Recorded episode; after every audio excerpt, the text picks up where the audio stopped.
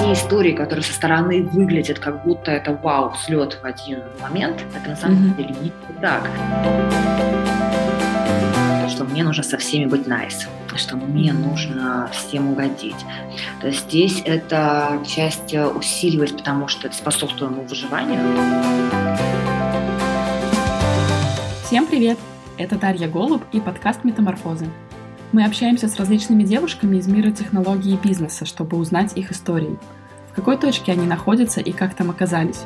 Через какие трансформации они прошли. Как они принимали себя и создавали свой уникальный путь. Сегодня у нас в гостях Антонина Федорова. Отучившись на экономиста и проработав в банке, она открыла в себе бунтаря и ушла в шоу-бизнес организовывать рок-концерты. Опыт в организации мероприятий привел Антонину к запуску стартапа в области психологического туризма. Ее стартап называется AnyB. А как у тебя сегодня день? Прекрасно. Вот сейчас в Виворке в Плая Виста, это у нас такое место, так называемое Silicon Beach. Это как посольство Кремниевой долины на территории Лос-Анджелеса. Классно. Я так рада с тобой пообщаться. Мне показалось, что ты человек такой, знаешь, вот многие из нас хотели бы делать то, что ты делаешь, но боятся. У меня вот у меня такое чувство сложилось. Может быть, да. На чем вот сейчас у тебя основной фокус? Ну, сейчас, прямо вот в ближайшую субботу я делаю ивент, то есть он тоже связан с моей идеей NEB, связан с идеей психологического туризма, но в формате мероприятия. Такое тоже почему-то раньше еще никто никогда не делал.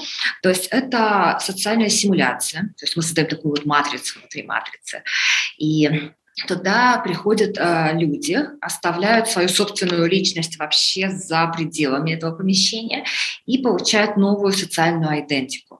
То есть у нас там есть и бомжи, и проститутки, и стартап-фаундеры, которые порно Диснейленд делают, и мафиози, и полицейские, и продавцы секс-игрушек, и какие-то еще. То есть у нас там э, целый город такой, то есть 20 социальных ролей, каждый из них получает эту новую личность с какой-то характеристикой и определенные mm-hmm. челленджи. То есть это смесь иммерсивного театра, потому что много наших иммерсивных актеров, которые помогают эту реальность воссоздать, которые тебя провоцируют и э, заставляют действовать не от себя, а от какого-то другого лица. Это смесь ролевых игр и таких психологических квестов. Да, такого, правда, еще никто не делал. То есть, по сути, это демо-версия нашего сервиса AnyB. То есть слоган тот же «Be anyone you want». То есть идея в том, что можно переключаться от одной социальной роли к другой, и это, соответственно, дает очень много преимуществ и открытий с точки зрения познания себя, познания окружающего мира. Mm-hmm. Это тоже выход из зоны комфорта, это тоже про эмпатию, про то, чтобы представить, окей, а если бы я был сейчас, допустим, не CEO технологической компании, я был бы просто вот сутенер, и у меня вот такая жизнь, и вот мой словарь, вот мой mindset, и вот те люди, с которыми я работаю. И вот моя задача на сегодня найти проституток на этой площадке. Вот. Классно. А расскажи подробнее про свой проект. А он называется NEB, да? Ты начала его, получается, два года назад. Да, да. Угу. Два года назад. Но отчасти у меня э, эта идея жила раньше в другом русском проекте под названием «Смена кадра». NEB – это собственно, платформа, а, я называю платформа для психологического туризма, где можно, как в формате маркетплейса, выбрать себе новую социальную роль, выбрать себе профессию на один день, которую можно прожить в реальной жизни. То есть все почему-то думают, когда я рассказываю, что это VR, что это что-то такое, не знаю, не настоящее, а это ты буквально приходишь в гости к кому-то на работу и становишься тенью этого человека. И таким образом ты узнаешь э, изнутри и и эту сферу, и совершенно новую другую жизнь глазами человека из другой социальной позиции. То есть, мне кажется, вот это это интересно. Ну и бонусом можно все свои мечты детства исполнить, потестить все профессии, которые ты думал, что, может быть, это мое, то есть сделать такой тест-драйв дела жизни. Основное, что вот мы решаем, то есть когда человек чувствует, что он как-то вот в своем таком пузыре находится и застрял, и вот хочется вдохновения, хочется какой-то встряски, глотка свежего воздуха, и просто, не знаю, путешествие куда-то в другое место уже не помогает, ну и ничего не помогает. И самый лучший способ, мне кажется, сменить кардинальный контекст, сменить mm-hmm. кардинальную деятельность, и потом ты вернешься в свою жизнь совсем другим, то есть вообще с какими-то другими глазами. Ну, я так понимаю, по смене деятельности ты профи. Да, ну я, видишь, я профи, потому что я очень много разных профессий знаю изнутри, потому что раньше я организовываю это все вручную, то есть я пять лет этим занималась, и ко мне приступал какой-то запрос, и в соответствии с этим я уже обрабатывала его и погружалась в каждую новую нишу, в каждую индустрию, э, узнавала, как там вообще эта вселенная устроена. Поэтому, конечно, это все безумно интересно. Mm-hmm. Отсюда и вдохновение на какие-то другие более творческие проекты по типу этого ивента. Я, кстати, видела на сайте твоего проекта, что ты выступаешь проводником в роль основателя стартапа. А вот расскажи, если бы я воспользовалась э, этой услугой и пришла к тебе, что бы меня ожидало? Ну, скорее всего, мы бы оказались тоже в этом биворке. То есть это коворкинг пространство, мы выпили бы кофе в любом. То есть это какие-то культовые места для стартаперов, то есть как вообще живут. То есть это не только профессия, это еще и то, что вокруг этого это еще и lifestyle. То есть я его познакомила с другими стартап- founder ами. Ты присутствовала со мной на моих переговорах с инвесторами, с командой. Ты посмотрела вообще, как это на самом деле. А, то есть вокруг стартап-мира на самом деле очень много мифов. Ну, кажется, что это просто какие-то тусовки, смузи, венчурный капитал, который летает туда-сюда. Отчасти в этом есть, конечно, правда, но это такая маленькая верхушка айсберга. Вот. И я показываю изнутри, что это состоит, то есть вообще какими задачами приходится справляться, как вообще устроен этот венчурный мир. То есть это много романтики, но с другой стороны и очень много работы. Ну, из, из чего все это состоит, как э, и с точки зрения более практической, да, какие задачи ты решаешь, так и с более психологической, с чем тебе приходится сталкиваться. Ну, наверное, с точки зрения практической по форме это все просто, то есть ты все равно приходишь в пространство, это является коворкингом, а ты открываешь компьютер, проводишь звонки, проводишь то же самое, там, Excel-таблички, составляешь пичдеки и работаешь на компьютере. С точки зрения психологической это, конечно, интереснее, потому что это совсем другие переговоры. Стартап – это же всегда про инновации – тебе нужно уметь очень здорово коммуницировать, чтобы нести свою идею а, инновационную, что раньше еще никто не делал, то есть неважно, это новый какой-то алгоритм доставки продуктов, или это какая-то новая идея по типу моей, или это новые технологии для бизнеса, это в любом случае что новое.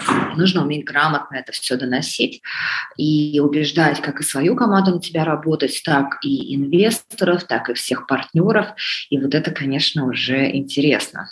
А, и нужно, мне кажется, как-то очень базово, безусловно, верить в себя, потому что в любом случае, что бы ты ни придумал, тебе всегда будут говорить, что фигня какая. Mm. Как-то без этого люди жили и дальше проживут. Вот. И на самом деле, ну, если вот так по-честному, большинство стартапов, которые я слышу, идеи, это правда какая-то очень фигня. Но как она преподносится, это гениально. То есть, например, я ходила на разные презентации, где питчат уже такие серьезные проекты. А, они презентуют свои идеи, поднимают раунды в несколько миллионов долларов. И все это звучит изначально. То есть есть четкая структура, как презентовать. Сначала ты описываешь, зачем это вообще надо, какая глобальная проблема в мире, а, что ну, прям в красках, что все без этого вообще никак, что проблема – катастрофа а потом ты рассказываешь, кто будет пользоваться твоим продуктом, чтобы решить эту проблему, ну, то есть кому. То есть сначала зачем, потом кому, потом ты рассказываешь, что именно ты предлагаешь, чтобы решить эту проблему, и потом уже только детали как. И вот я слушаю такие пичдеки, они все примерно по одной структуре. Э, например, а, рассказывают, какая большая проблема в мире с тревогой, какая большая проблема а, с нервозностью, какая большая проблема возникает вообще в мире людей из-за стресса, сколько много проблем, сколько много болезней. Вот. Потом, ну, то есть все понимают, что да, все так в красках, с цифрами. То есть я бы, если у меня было 2 миллиона долларов, я бы уже отдала, чтобы эту проблему решить. Вот, потом они говорят, что вот кто будет пользоваться, и там тоже все такие люди, которые много работают, которые это не заслуживают использовать стресс и так далее. И потом только что. И когда что, э, ну вот я довольно-таки типичный пример приведу для этой сферы. То есть это просто умный туалет для котиков, чтобы когда твой котик пописывали покакал, тебе приходило уведомление, что он это сделал, то есть все, ты теперь не беспокоишься. Проблема стресса для этого мира решена. И брак спасен, да? И жена не будет да, ругаться, что туалет не убран. И, это, и все в таком ключе подается. То есть неважно, что ты делаешь, то есть всегда миссия, всегда какая-то такая глобальная проблема и так далее. А какая миссия у твоего проекта?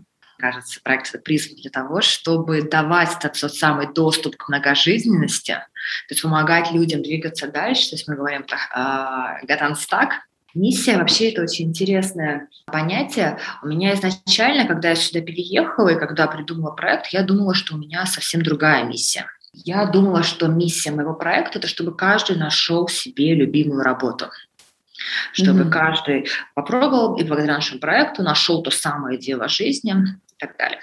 А миссия, она должна быть довольно-таки измерима. То есть это не просто так, что мир во всем мире, должна быть довольно-таки конкретно.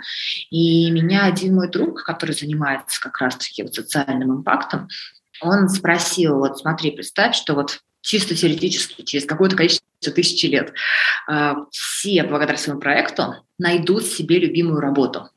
Все, они попробовали, они нашли, попробовали одну профессию не то, попробовали вторую не то, третью вот то, все, все классно. Все нашли, все, ты закрываешь проект, миссия окончена, завершена, а я понимаю, что нет, не моя, получается, миссия. То есть я не против того, чтобы каждый работал и любил свое дело но это просто не моя миссия, то есть это получается как побочный эффект. Но основная миссия – это вот как раз-таки то, чтобы люди путешествовали с одной э, социальной парадигмы на другую, с одной психологического роли, статуса, майнсета до другого. И это их обогащало. То есть мне кажется, как раз-таки вот я про это, про то, чтобы дать людям возможность вот так беспрепятственно а, проживать много жизней. Потому что, как за правило, мы ограничены социумом, ограничены образованием, mm-hmm. географией, временем, в конце концов. И это звучит безгранично, у этого нет окончания, можно экспериментировать бесконечно. Да, да, да. Классно. Моя задача дать доступ, mm-hmm. чтобы этот доступ был у всех, и было бы как можно больше разнообразия. Вообще, насколько я вижу, из твоей биографии, из соцсетей вообще разнообразие, попробовать новое звучит как твое жизненное такое кредо. А я еще называю себя Chief Experience Officer, потому что я сама обожаю любые новые experience ы, новые места. То есть для меня нет понятия хорошо-плохо. То есть это все опыт. То есть mm-hmm. это все то, что принадлежит к этому миру, и то, что имеет смысл. И от всего получаешь свои какие-то инсайты, вдохновения. И mm-hmm. то, что тебя обогащает, мне кажется. У тебя образование экономическое. Да. Ты работала в банке. Был а потом ты стала организовывать рок-концерты. Да. Ты можешь вспомнить свои ощущения в тот момент, когда произошел этот переход? Он был плавный, он был резкий, из разряда бросить все. Что с тобой происходило? Ох, это был очень интересный период моей жизни. То есть дело в том, что я пропустила вот этот этап, когда все тинейджеры слушают музыку. И я музыку начала слушать 19 лет. И я начала это как-то очень интенсивно. То есть я всю свою банковскую зарплату тратила на то, что я ходила на концерты. У меня была такая просто сумасшедшая любовь и хобби к этой всей истории. А потом я стала делать квартирники у себя дома. То есть за счет того, что я стала тусоваться, у меня появилось очень много друзей-музыкантов. Каких-то сначала неизвестных, молодых, молодых, они просто приходили ко мне домой, совершенно обычную квартиру, и приглашали своих друзей, я своих друзей, там скидывались типа 200 рублей, и как-то вот так оно началось. Потом у меня моя квартира превратилась в такую легендарную точку, стали какие-то известные музыканты приходить в том числе для того, чтобы там поиграть. И э, мне это так все безумно нравилось. Я тогда была достаточно наивна. Я предполагала, что делать концерт то же самое, что мои квартирники, только людей побольше, цена билета подороже. А остальное все то же самое. Мне это нравится, это все классно. И я такая достаточно легкомысленно все уволилась. Типа, все, я поняла, мне надо делать концерт. Мои родители, конечно, совсем не поняли. Потому что у меня было там все очень хорошо, у меня была хорошая зарплата, прекрасный коллектив, э, перспективы, стабильность и так далее, все по специальности, то есть объективно все было хорошо, и тут я вот так в их понимании ухожу никуда. Но опять же, меня в шоу-бизнесе никто не ждал, и тогда соцсети особо не были развиты, и пробиться в эту достаточно узкое комьюнити, э, сообщество людей, довольно-таки закрытое, было очень сложно. И, в общем-то, я прошла через этот опыт, когда розовые очки бьются стеклами внутрь. Потому что, как выяснилось, там меня вообще никто не ждал, и сначала это было два года очень таких а, тяжелых, то есть я тыкалась во все э, дырки, я а, волонтерила везде, я всем помогала, то есть я всячески старалась, если не работать, то хотя бы просто побыть рядом, что-то где-то как-то на подхвате. Такой период очень непростой. А когда случился переломный момент, когда тебя приняли? Просто я накопила какую-то критическую массу, и меня стали рекомендовать и отовсюду. И просто оказался в нужном месте в нужное время, то есть нужно было срочно найти кого-то, кто бы смог поработать с Эми Уайнхаус, и попросили моего друга на Новый год, а он был уже занят, он сказал, слушай, у меня есть девочка хорошая, типа по-английски говорит, такая вся ответственная, вот, типа давай ее, она типа вроде как свободна. Mm-hmm. И меня без всяких собеседований просто вот так вот срочно взяли, наняли, хотя у меня вообще не было даже, даже близко такого опыта. Я сразу была турменеджером Эми Уайнхаус. Wow. Представляешь? И моему счастью все прошло нормально, без костяков. Но это было не потому, что я там как-то очень хорошо все провела, а просто потому, что они довольно-таки профессиональные люди. То есть я просто за ними рядом ходила и переводила. Mm-hmm. Это было, конечно, очень рискованно, но все прошло хорошо, и меня стали звать еще и еще. То есть я сразу через неделю меня позвали работать с Горном Брэдовичем Барвиху Luxury Village, потом меня позвали работать еще, еще, еще. Потом, когда в остальной моей тусовке узнали, что я работаю с иностранцами, сразу стали меня звать на более серьезные фестивали, и это как-то очень резко пошло. То есть вроде бы как меня все так давно знали, но серьезно воспринимали. А когда mm-hmm. появилась вот эта работа с иностранными артистами, меня пригласили работать и на нашествие как стейдж-менеджер, и на какие-то другие фестивали, и уже там дальше пошло-поехало. А что тебе помогало выдержать вот эти... Потому что два года, вот я сейчас задумываюсь, два года долбить в разные двери без четкого понимания, когда что-то случится и случится ли это вообще, это должен быть либо внутренний стержень, либо что-то еще. Вот как ты думаешь, что тебя поддерживало эти два года? За счет чего ты выехала? Что поддерживает и меня сейчас, потому что, опять же, гарантий нет. Никаких mm-hmm. гарантий нет. То есть это все равно должно быть такое любопытство и какая-то страсть к этому. Потому mm-hmm. что с точки зрения логики, ну нет, если взвешиваешь все усилия, которые ты тратишь, и твои шансы, ну, это можно сразу закрывать. То есть это не про логику, то есть это должно быть действительно интересно. И ну, не знаю, у меня есть своя теория роста, эволюционного и революционного. То есть и их принципиальное различие, что если ты хочешь эволюционный рост, тебе нужно поддержать себя э, каким-то сообществом, где все тебя любят где все такие mm-hmm. же, как ты, где тебе говорят, давай, молодец, то есть как-то вот так вот на таком же уровне, как и ты. А если ты хочешь идти э, очень быстро развиваться, x10, то тебе нужно как раз-таки заниматься тем, где тебя не ждут, где тебя не пускают, где тебя, mm-hmm. наоборот, иди отсюда. То есть, грубо говоря, если хочешь научиться действительно круто плавать, тебе нужно идти не в группу, где учат новичков, таких же, как ты, а тебе нужно биться там в школу Олимпийского резерва, где готовят олимпийских чемпионов, где тебя посылают, говорят, что нет, не нужен.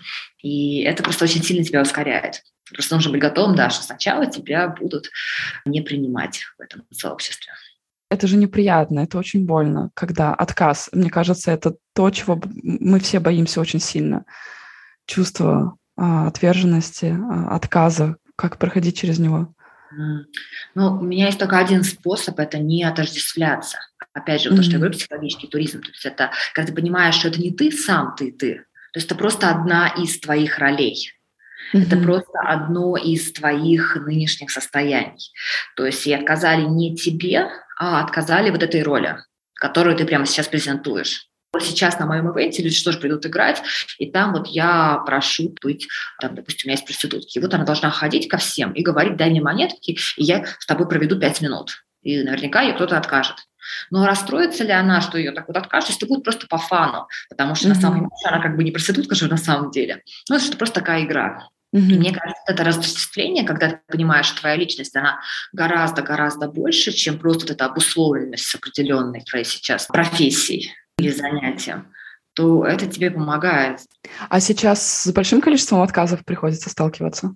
ну, наверное, не совсем отказов, а такого не до конца понимания. То есть я сталкиваюсь с настороженностью, mm-hmm. что вроде бы как всем интересно, но все такие затаились и наблюдают. Первым быть страшно, потому что очень новое, очень неизвестное где-то что-то непонятное. Но мне кажется, я тоже накапливаю критическую массу сейчас, что как только я покажу как бы, какие-то такие прямо вау-кейсы, то все остальное, что наработала, оно тоже все заиграется. То есть я сейчас больше чувствую себя как фермер, который раскидывает семена. То есть это просто, понимаешь, нужно время. А дает урожай не как только достигла земли и ты посеял, а нужно просто mm-hmm. подождать и поухаживать, и подпитывать. Ну, как будто бы, да, фермер обижался и оскорблялся, что вот я посадил, и вот прошло пять минут, еще ничего не выросло. Слушай, мне кажется, это большая проблема. Я не уверена, что именно современности, возможно, так было а, и раньше, но сейчас особенно с изменением темпа жизни, ритма жизни. Эпоха быстрых побед. Да. Они они не ценятся. Mm. И у них нет качества на самом деле. То есть это вот, знаешь, как диета за 10 дней скинуть 10 килограмм. Угу. И, да, это возможно, но никто не знает, что будет потом, потому что потом у тебя будет плюс 20 килограмм, но об этом не говорят. Да. И вот эти вот очень быстрые взлеты без качества, без того, как ты ну, что-то набил, оно очень быстро издувается.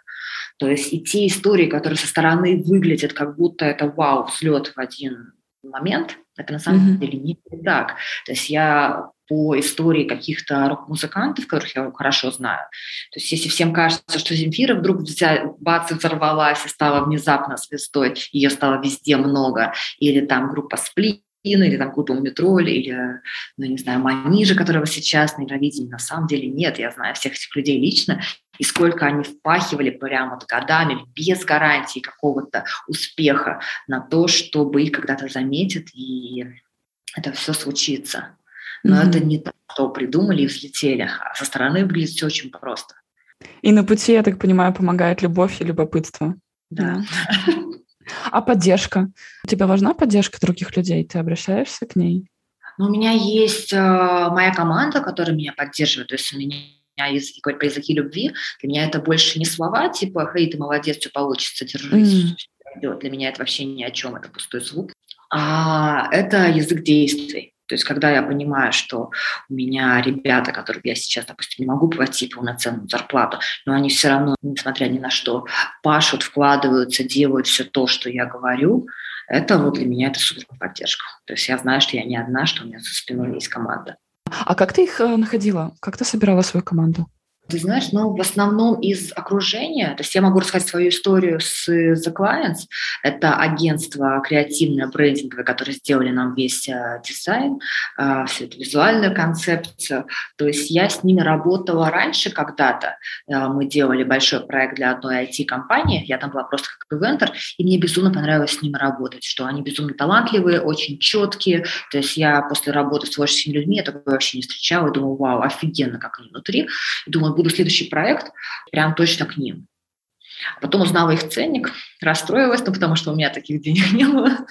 Но я очень сильно хотела с ними работать, и как только пришла идея стартапа, я пошла прямиком с ними, то есть прям буквально следующий день, потому что я про них помнила. И, соответственно, сразу обратилась, и они вот стали сейчас моими партнерами как кофаундеры.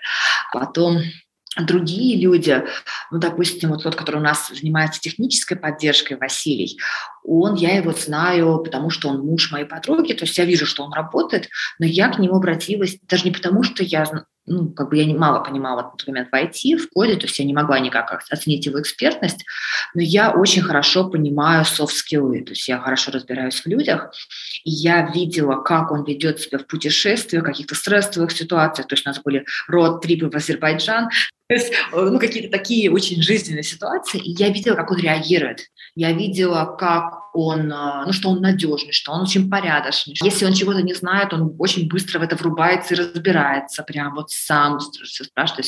И я такая, вау, и он еще айтишник. Конечно, я обратилась к нему. То есть я тогда, mm-hmm. ну, даже если бы он мне сказал, что вот я умею это, это, я бы для меня это звучали бы просто пустые слова. Вот, и он, соответственно, сейчас вот, то, что говорится, мои технические руки и ноги для того, чтобы построить эту платформу. Вот, то есть он нашелся таким образом. Угу. То есть я больше ориентируюсь на какие-то личностные качества, наверное, больше сейчас вот девушка Анна, которая сейчас со мной работает, прям вот каждый день самый популярный контакт, она вообще сама меня нашла, то есть она где-то год читала мои посты в Фейсбуке, она мне просто вот так в холодную написала, типа, Антонина, я не знаю, как это, как туда я вас подписана, я читаю, мне очень интересно, что вы делаете, можно я буду вам помогать, можно я буду с вами работать. Сейчас просто мы очень много ну, активно работаем. Она твоя помощница? Здорово. Как тебе много надо копаться именно в IT-части? Ну, благодаря Васе, наверное, не так много, но все равно это не исключает. То есть я за эти два года довольно-таки много всего изучила и научилась сама разбираться какие-то базовые вещи в админке. Ну и тем более здесь у меня в окружении очень много IT-специалистов, и мне тоже хочется с ними разговаривать на одном языке, но я все равно глубоко туда не погружалась, то есть я больше погружалась в фандрейзинг, в маркетинг, какие-то mm-hmm. такие вещи. А как вот у тебя произошел этот переход? Был бизнес в Москве, и как вообще появилась идея сделать стартап в Калифорнии? Ох, это интересно. Потому что когда появилась идея, я вообще не знала, что называется стартап. То есть у меня было агентство «Смена кадра», где мы вот в таком бутиковом формате исполняли э, мечты, запросы каких-то клиентов были такие запросы, которые лично мне было ну, скучновато делать. То есть, теперь побыть баристой, побыть плотником, побыть, э, там, не знаю, пекарем. Там сам контекст работы, там не нужно что-то там придумывать, сценарные планы писать. Я там делала более такие извращенно сложные профессии, которые требовали каких-то особых связей, продюсирования. И я подумала, надо просто сделать новый сайт, чтобы они там сами переписывались и меня не трогали, потому что меня это занималось пересылкой, типа, кто во сколько может, кому что там не забыть взять. Они там сами переписывают, как на Airbnb. Я облегчу себе жизнь что просто надо сделать какую-то новую фишку на сайте. И я на тот момент даже близко не подозревала, куда меня все это приведет. Когда я поговорила со своими ребятами-айтишниками, что хочу вот такую фишку придумать на сайте, чтобы они там сами просто как минимум сделать, и своих профессий, своих партнеров, подрядчиков. Пусть там люди сами у них заказывают, я просто беру поменьше комиссии. Он говорит, ну, слушай, ну, это называется платформа Marketplace. Я такая, да, ну, окей, какая разница, как называется. Я говорю, ну, как вообще-то это стартап. Я такая, а, да, что такое стартап? И потом, когда я стала, я прям помню этот день, что я прям начала гуглить, типа, как управлять стартапом я поняла, что это может быть вообще глобальным. То есть если нет привязки ко мне лично, если нет привязки к каким-то связям, что это действительно может быть в любой стране, что я сама бы этим пользовалась, но, может быть, не в Москве, потому что в Москве я и так очень много experience ов знала, и это в себе организовывала. Ну, допустим, поеду я в отпуск в Италию, где я много-много раз была, я захочу еще лучше узнать культуру, еще лучше узнать, а, как живут итальянцы и вообще эту страну, и я сама с удовольствием воспользуюсь experience ом, чтобы там, не знаю, побыть и пиццайолой, и бариста, и, и виноделом. Я думала, будет круто, как бы классно. Вот. Mm-hmm. А потом я пошла к довольно-таки крупным бизнесменам, у которых глобальные бизнесы, и сказала, что вот я хочу делать вот такую историю, у меня масштабные амбиции, я хочу, чтобы это было во всем мире, ваши рекомендации. И они мне все в один голос сказали, что это невозможно делать в России, что мне нужно уезжать. Почему? А, тогда я тоже не поняла. Сейчас понимаю. Во-первых, для моей идеи вот так вот глобально нет рынка, то есть это Москва, Питер. Но это не про всю Россию, то есть еще такой потребности общества. А, во-вторых, нет венчурной инфраструктуры, то есть нет таких инвестиций, в принципе. Это все не налажено. И юридически очень много нюансов. Они скажут, что самое худшее, что может с тобой случиться, это получить грант от Сколково. И это сразу на мировой арене, то есть это вот как, вот, как red flag считается для инвесторов. Почему? Вот. Потому что у нас очень э, законодательством большие, очень много изменений происходит, которые американцы просто боятся.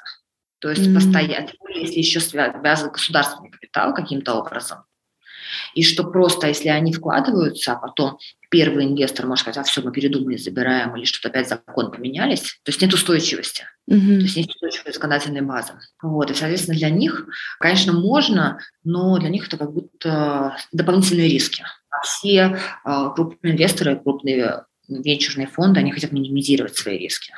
И они мне сказали, что вот у тебя есть, по сути, три пути. Либо азиатский рынок, что там вот твоя тема зайдет, и очень классные акселераторы в Сингапуре и венчурная инфраструктура, летишь в Сингапур, и там запускаешь, и оттуда начинаешь. А, либо Дубай, и оттуда работаешь на Европу, либо Америка, и это Калифорния. То есть летишь в Калифорнию, и оттуда начинаешь свою историю. Я так подумала, что начну-ка я с Калифорнии. И взяла рюкзачок 3,5 килограмма, такие самые необходимые вещи, и поехала на разведку. Вот а что там было в этом рюкзаке, ты помнишь? Слушай, ну там стандартный набор, то есть серия там трусы, носки, зубные щетки, зарядки для телефонов. А, то есть у меня было три одежды, ну как бы сменных таких. Ну вот это платье, в принципе, в нем приехало, то есть оно у меня такое, как бессменное на все случаи жизни. То есть одежда должна быть легкая, которая не мнущаяся. А, вся косметика в travel-сайте. И я с этим рюкзачком, только с ним жила целый год не обзавелась вещами. И я постоянно переезжала. То есть у меня за год было 57 разных мест жительства в Калифорнии. Где-то я переезжала прям каждый день-два, где-то я задерживалась на две недели. Я искала места везде. Mm-hmm. то есть я жила в таких необычных местах. Но опять же, наступила пандемия, то есть мне стало гораздо сложнее это делать. Я жила и в доме престарелых, ну, при этом я не ухаживала, просто это была отдельная комната, так получилось. Mm-hmm. Вот, на берегу Санта-Моники. Я жила в студенческом общежитии, при этом католическом и мужском. Я жила в лодке, я жила в спа-салоне, я жила с собаками, я жила в каких-то сумасшедших местах абсолютно на которых я никогда не могла подумать, что меня жизнь так забросит. Ну, то есть в Москве у меня две свои красивые, прекрасные квартиры, и все хорошо. Это был твой выбор, чтобы получить какой-то такой вот необычный опыт, или... У меня не было ресурса, достаточно денег, чтобы снять себе постоянное жилье. Угу. То есть, опять же, это и документы должны быть, и все эти депозиты, и кредитная история. У меня этого ничего не было. Я искала любые возможности, окей, где начнем сегодня. То есть это тебя очень сильно учат жить в текущем моменте.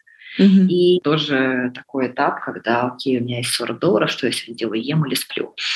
С ума сойти. Это прям как орел и решка без золотой карты, да? Ну, это год. То есть это прикольно было, ну, наверное, первые пару месяцев, ну, до пандемии особенно, когда я еще mm-hmm. не понимала, что я здесь серьезно надолго, то есть для меня просто было как исследование. То есть я таким образом знакомилась с людьми, я таким образом узнавала вообще Америку изнутри. Но, с другой стороны, это тоже довольно-таки энергозатратно, стрессово. Да. Вот. И так в жизни неопределенность, еще и дополнительная неопределенность. А какие твои первые шаги были с твоим стартапом? Вот ты приехала, и куда ты пошла? К кому ты пошла? Ну, изначально мне нужно было осмотреться, как здесь вообще все это устроено. Я открыла Meetup Eventbrite, то есть это такие два приложения, где пиша разных мероприятий, интересных э, событий, то есть, опять же, где стартаперы собираются, где просто знакомятся, какие-то лекции. Я стала ходить на это все, просто вот как на работу каждый день. Просто везде смотреть, гулять, общаться, знакомиться, тестировать. То есть я делала то, что называется Customer Development, я встречалась с человеком на кофе и спрашивала, вот вот какая-то как такая вот идея, ты бы воспользовался, не воспользовался, а что тебе интересно, а кем бы тебе более интересно было бы быть на один день. И старалась почувствовать, насколько это место резонирует, даже не со мной лично, то есть я же не собиралась переезжать, резонирует с тем, что я предлагаю с ценностями проекта, потому что я выбирала именно как такую базу, стартовую площадку для того, чтобы запустить этот проект на весь мир full-time стартап у тебя или ты стараешься как-то переключаться? Ну, сейчас у меня full-time uh, NEB, ну вот NEB и NEB Night, кстати, два проекта, они все равно немножко разные. Но до этого, это буквально совсем недавно я решила отказаться от всего остального, до этого у меня было очень много разных деятельностей, то есть я села, считала, что все, чем я сейчас занимаюсь, ну, чтобы поддерживать свой уровень жизни здесь, я насчитала, что 10 разных работ. Я подумала, что это как-то ненормально. То есть я, конечно, это одновременно? Что... Да, да. Ну, то есть это как я выступаю как преподаватель чтений по лицу, несу, то есть я обучаю фенотипологии. Отдельно я выступаю в качестве консультанта по human design. Это вообще никак не связано с другой вещи, mm-hmm. но это все происходит, да, параллельно. Отдельно я там выступаю как копирайтер, отдельно я выступаю как сценарист где-то. И они нигде никак не связаны. И хоть я считаю, что лучший отдых – это смена деятельности, ну, 10 работ, да, это как бы так.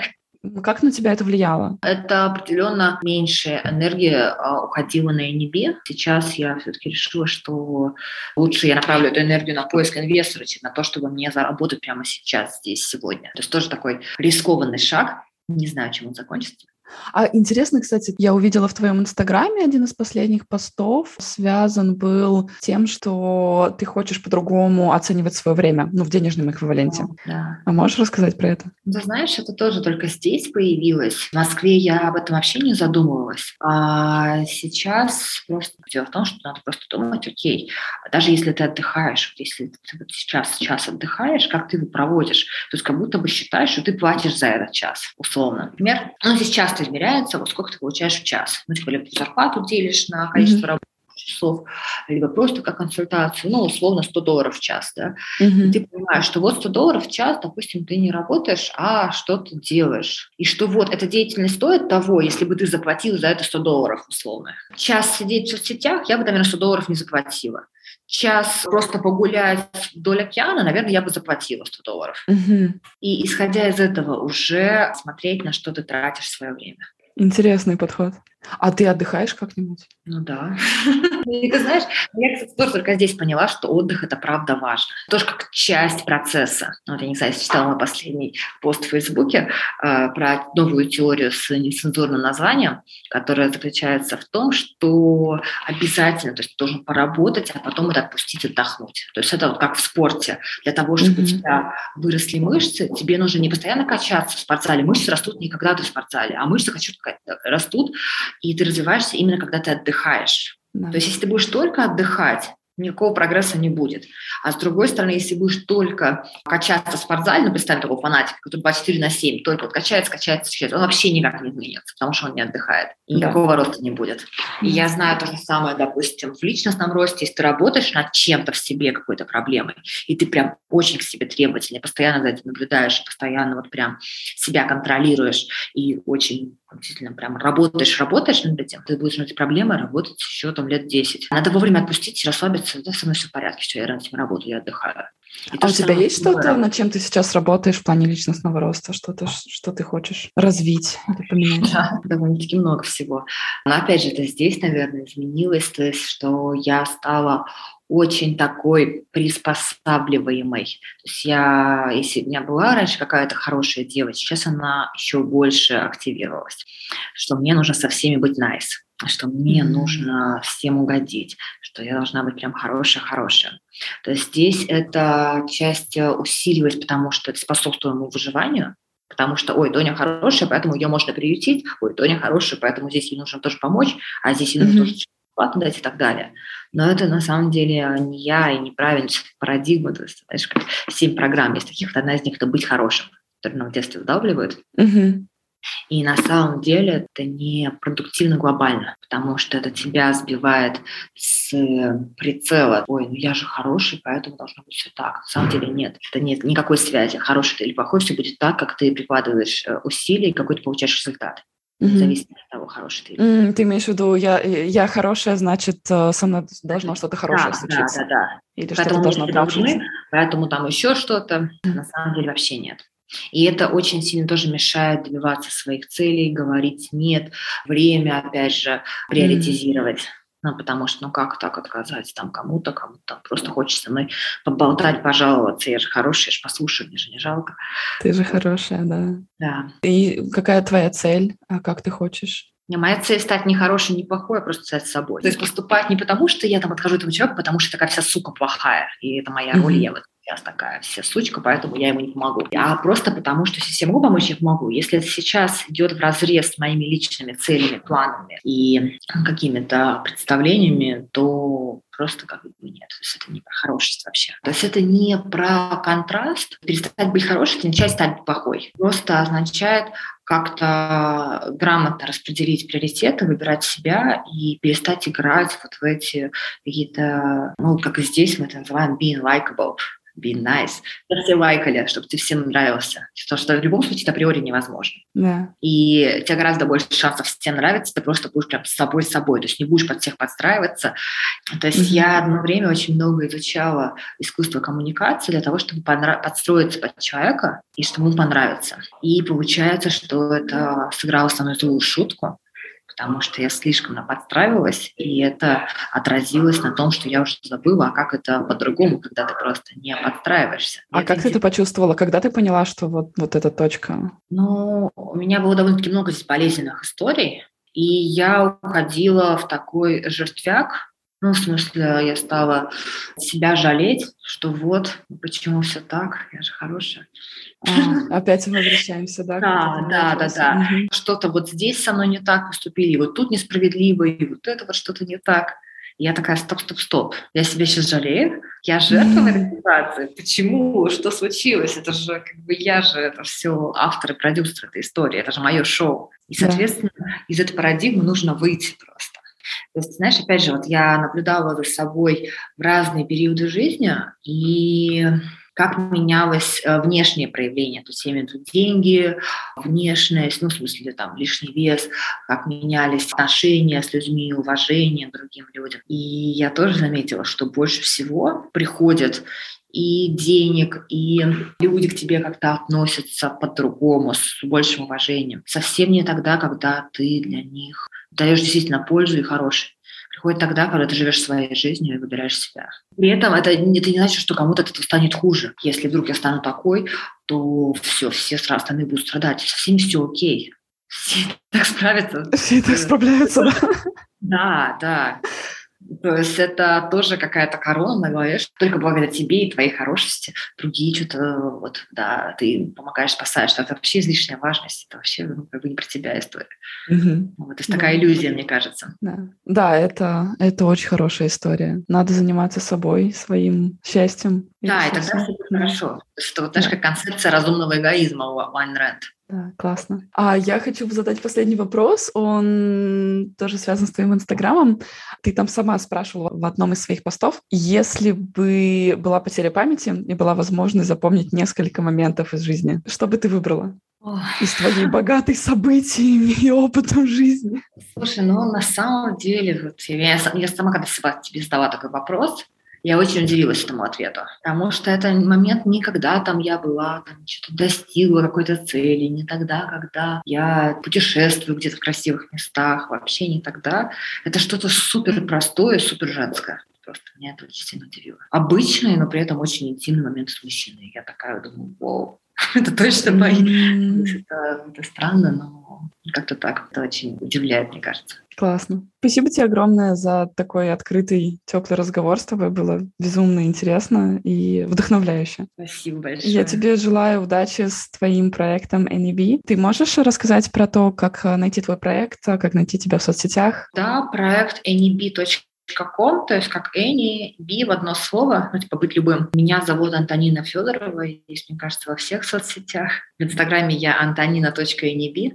Пусть у тебя все получится, и я очень надеюсь, что когда-нибудь я воспользуюсь этими услугами, потому что звучит я очень круто, интересно. И я сама человек, который обожает разные опыты. Я не могу засунуть себя в одни рамки вообще да. никогда. Я когда-то пыталась, а потом перестала. И поэтому мне идея твоего проекта очень близка, и я за него всей душой. Спасибо. Ну что, welcome to the club, турист.